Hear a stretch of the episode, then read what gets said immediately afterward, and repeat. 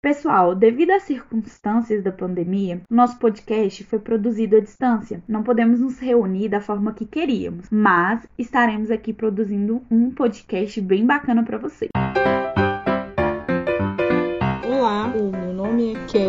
Meu nome é Zenimária. Meu nome é Fernanda. Temos também a integrante Uli, que por motivos pessoais não pôde comparecer a este podcast, mas as ideias dela serão abordadas durante o podcast. O nosso podcast de hoje iremos falar sobre o livro O Homem Mais Rico da Babilônia. Livro é bem importante porque o autor ele nos ensina diversas formas de como não deixar aquela falta de dinheiro, sabe? A gente sempre ter um meio de não despertar recursos, sim, a gente buscar reconhecimento e informação em vez de apenas lucro. Ele ensina que a gente deve assegurar uma renda para o futuro e manter a pontualidade no pagamento de dívidas e, sobretudo, cultivar as próprias aptidões. O autor ele mostra no livro uma diversidade de parábolas que ajuda na melhoria das finanças pessoais e que contribui para o enriquecimento financeiro das pessoas que estão lendo. Ele atrai o olhar dessas pessoas para esse ponto chave é nada mais do que economizar, né, digamos. Ele vai falar, né, sobre a sabedoria transmitida pela obra, onde fala sobre as práticas de sucesso dos antigos babilônicos. E eles vão falar o quanto que isso era útil, né, já que as mesmas leis de 6 mil anos que regiam o dinheiro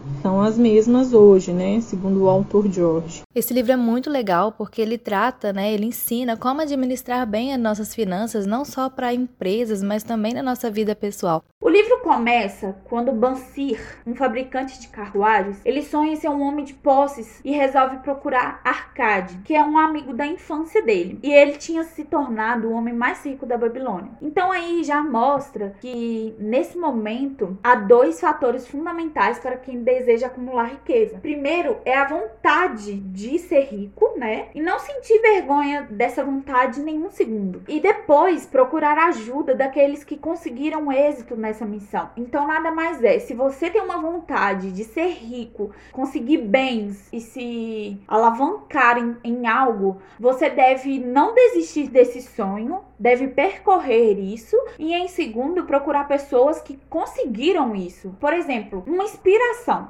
Você precisa ter uma inspiração daquilo que você deseja. Cara, essa pessoa fez isso que eu fiz e, e ele arrasou, ele tá em tal patamar hoje, eu quero isso. Então, eu vou procurar conversar com essa pessoa.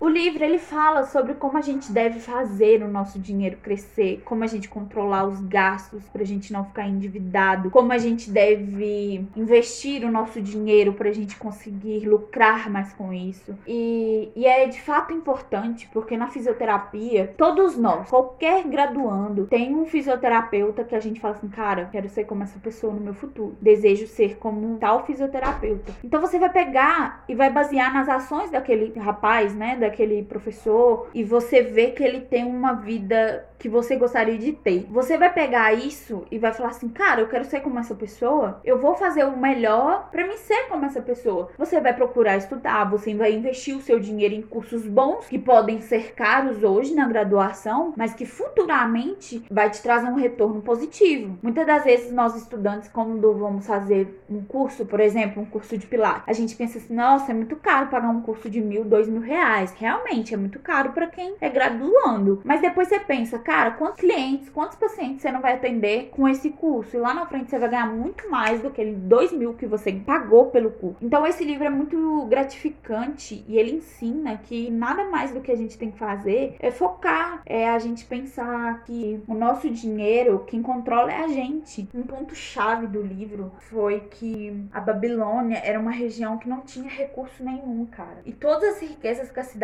conseguiu foi graças a um homem, simplesmente um homem. Então, a riqueza que surgiu naquela cidade foi uma consequência da habilidade, das ideias e dos conhecimentos que ele teve. Ele pensou, cara, eu vou fazer isso pela minha cidade. E ele foi lá e fez. Então, muitas das vezes a gente desiste de algo simplesmente pelo fato de assim, ah, eu não vou conseguir, eu não sou capaz. Sim, a gente é capaz, a gente consegue chegar lá e controlar o dinheiro é, é fundamental, porque hoje você pode ter, mas você pode se empenhar demais em algo e amanhã não ter. Então, Fernanda, me diz o que, que você achou do livro? Vou trazer aqui três grandes ideias que eu tirei desse livro. Esse livro, assim, tem sete tópicos, igual o que a gente fez, né, no podcast passado sobre a Disney. Esse livro também traz sete tópicos, mas são tópicos, assim, muito bacanas. Vale muito a pena você que está ouvindo esse podcast ler esse livro. Esse livro é muito legal. Eu vou tentar não dar tanto spoiler aqui para vocês poderem ler. Então, a primeira grande ideia deste livro é sobre como nos tornar independentes financeiramente. Porque, querendo ou não, nós somos mega dependentes financeiramente, né? Nós dependemos muito muito de nossas despesas. É aluguel para pagar, é despesas com carro, despesas com a faculdade. Então nós temos muitas despesas. E esse livro, ele nos ajuda muito nesse sentido de ter uma independência financeira. E o livro ilustra da seguinte maneira: é você pegar 10 moedas e tirar uma para você e as outras 9 moedas serão destinadas às despesas e tudo que você tiver vontade de fazer. Mas uma moeda é destinada a você. O que é isso? É você pegar o seu salário e 90% do seu salário ser destinado às despesas, a tudo tudo que você precisa fazer naquele mês. 10% são destinados a você. Você vai pegar esses 10%, vai guardar e vai todos os meses guardando 10% do seu salário, porque aí sim, no final do ano, você vai ter uma quantia bem favorável, você vai poder investir. Uma pessoa que ela não tem uma reserva, ela não tem um bom investimento. Isso serve muito para as empresas também e para a sua vida profissional. Então esse livro, nesse primeiro tópico, fala: guarde 10% do seu salário. É muito importante você guardar já desde agora e não esperar você receber, sei lá, lá, 5 mil reais para começar a economizar. Porque nós somos pessoas que adaptam muito bem ao dinheiro. Vamos supor, você recebe 50 reais do seu salário. Sua vida inteira é destinada a esses 50 reais. Tudo que você for fazer é nesse limite de 50 reais. Então você se adapta a 50 reais. Vamos supor que você mudou de carga e recebeu um aumento para 100 reais. Você vai ter outras despesas, vai ter melhorias, vai ter várias outras coisas que destinam a esses 100 reais. Então você se adapta ao dinheiro. Vamos supor que infelizmente você acabou perdendo emprego e ficou desempregado. Você também também vai se adaptar a não ter esse dinheiro todos os meses, assim, na mesma quantia como era antes. Então, nós somos muito adaptáveis ao dinheiro, às despesas que nós temos. Então, nós podemos sim começar a economizar desde agora, para você ter um bom investimento. O segundo tópico deste livro, né, a segunda grande ideia que esse livro traz, é multiplicar esses rendimentos que você está guardando mensalmente. Quando nós apenas guardamos o dinheiro, ele tem aquele limite, né? Ele, vamos supor, eu guardo 100 reais por mês. Quando chegar no final do ano, eu vou ter 1.200. Mas eu posso ter muito mais do que 1.200. 1.200 é um salário mínimo, né? Vamos dizer assim. Eu posso ter mais do que esse salário mínimo guardado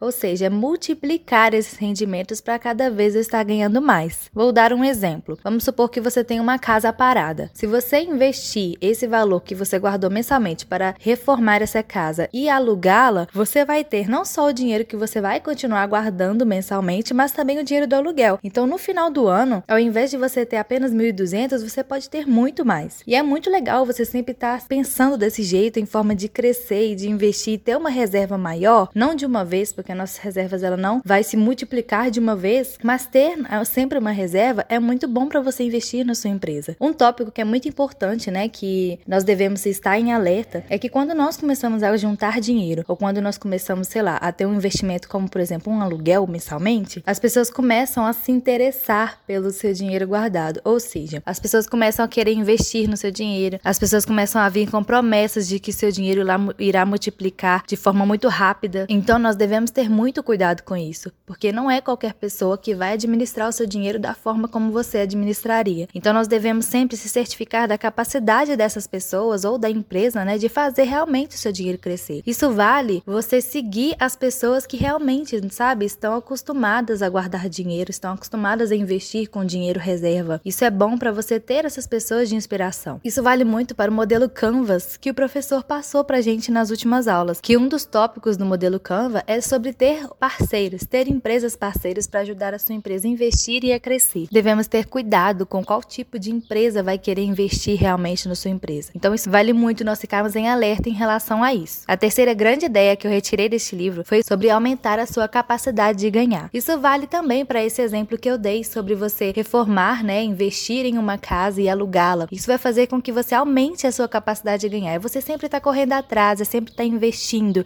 sempre estar querendo crescer, com a sua empresa, na sua vida mesmo, na sua vida profissional, na sua vida pessoal. É você não apenas se acomodar com o que você já tem, mas é você sempre querer crescer, sempre querer inovar, sempre querer investir. E é claro, é sempre bom mudarmos e inovarmos o nosso negócio e nossa vida profissional, porque daqui futuramente você pode estar ganhando dinheiro em seus momentos de lazer, em seus momentos de descanso, você pode estar ali tendo dinheiro. Então, invista, invista nesses 10% todo mês, que você vai ver uma grande diferença no seu negócio. E é claro, sempre escolha administrar tudo, tanto profissional, tanto financeiro. Saiba administrar tudo com sabedoria, que vai ser assim só sucesso. E então, Kathleen, qual é a sua ideia e sua opinião sobre o livro? Então, o livro ele vai falar sobre homens muito ricos naquela época e vai falar também que era pobre em recursos naturais, fazendo que com que os seus habitantes tivessem que desenvolver técnicas para superar esse fator limitante. Bom, tem alguns conselhos que eu achei interessante ressaltar no livro, que falava sobre buscar conhecimento e informação em vez de apenas lucro, assim como fala sobre não desperdiçar os seus recursos diante de tempos de opulência Fala também sobre manter pontualidade de pagamento de dívidas, assegurar uma renda para o futuro. Esse é um conselho muito interessante, até mesmo para mim. E, sobretudo, ele vai falar sobre você cultivar as suas próprias aptidões para que você se torne cada vez mais consciente e habilidoso. No primeiro capítulo, ele vai falar sobre o homem que desejava o ouro. Né? Isso era determinado pelo sonho, no qual é rico e não se preocupa com mais nada além de gastar o seu dinheiro man da maneira que bem entender. Então, esse doce sonho acaba amargando a realidade de pobreza né? e faz a gente refletir sobre algumas questões. Primeiro, Banshir ele analisa a situação de miséria né? mesmo tendo trabalhado arduamente, por mais da metade da vida dele, morando nas cidades mais prósperas, ele não possuía nada, nem um único ciclo, que era a antiga moeda lá. E ele fica tomado por um sentimento de revolta e ele fala para o amigo dele como ele se sente nessa situação, né? Então Banshir ele observa uma, uma fila de escravos do rei, onde ele chega a uma conclusão de que as suas vidas elas se resumem a trabalhar incansavelmente, né? Recebendo o mínimo para sobreviver. Então, em determinado tempo da conversa conversa, eles vão entrar num consenso que eles precisam achar alguém que é rico e aprender com ele como eles vão se tornar homens de posses também. Se a gente usar os próprios conselhos do livro para debater a questão da minha formação em fisioterapia, da minha carreira, da, da minha expectativa, pensar sempre no, nos meus nos meus modos, por exemplo, eu posso buscar constantemente aprimoramento, por que não? Isso vai me possibilitar aumentar a minha renda, independente da função que eu estou executando. Então, isso vai abrir para mim oportunidades que não iam acontecer para as pessoas que ficam na zona de conforto. Isso significa que eu estou me valorizando no trabalho. Então, né, o valor do trabalho seria sim isso. Outra coisa que eu poderia pensar para mim na fisioterapia é que buscar sabedoria antes da riqueza é uma das lições do livro, né? A gente é uma geração e tudo aquilo que a gente aprende pode ser multiplicado indefinidamente, né? As mídias sociais, o boca a boca. Afinal de contas, eu investi tempo tempo e estudo, né? Então foi uma questão de priorizar as minhas coisas. Então eu posso pensar nas coisas boas e experimentar a vida com a maior plenitude, por que não? Então o texto ele traz também a mensagem de que enriquecer é necessário, mas que a gente precisa guardar uma parte do que a gente ganha. Pode investir essa economia, ela vai trazer frutos e vai se multiplicar. Mesmo que você economize somente 10% de tudo que você ganha ou 5, o importante é que você saiba administrar o seu dinheiro e ter um plano. Posso pensar em gastar menos, por que não? Se puder guardar mais sempre que eu puder, sem exagerar, a gente deveria tentar guardar sim, até mesmo para controlar os gastos que a gente tem, os desejos infinitos, né? Porque quanto mais a gente ganha, mais a gente quer gastar. Então, se eu assumo que isso é uma regra, eu vou alcançar o objetivo de poupar. Investimentos com boas liquidez são aqueles que a gente pode resgatar com mais agilidade quando for necessário. Então, a gente precisa fazer boas escolhas porque afinal a gente está falando de um plano de carreira, né? Um plano financeiro. Então, gente experiente, bem intencionada tem muito, né? Mas considerar conselhos na hora de assumir decisões sobre as nossas finanças é muito importante.